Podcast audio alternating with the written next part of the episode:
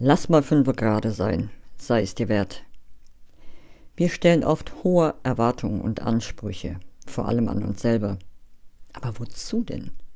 Um irgendein Ziel zu erreichen, die Erwartungen anderer zu erfüllen oder aus einem anderen Grund, der das Wichtigste aus den Augen verloren hat?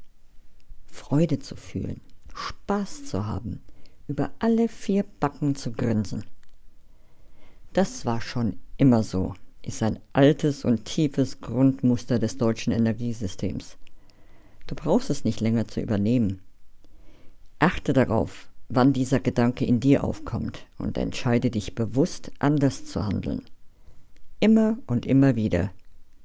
So kannst du aus allen alten Mustern ausbrechen, die dir zu eng geworden sind. Mögest du dich von alten Mustern befreien und auch mal fünfe gerade sein lassen können. Das wünsche ich dir.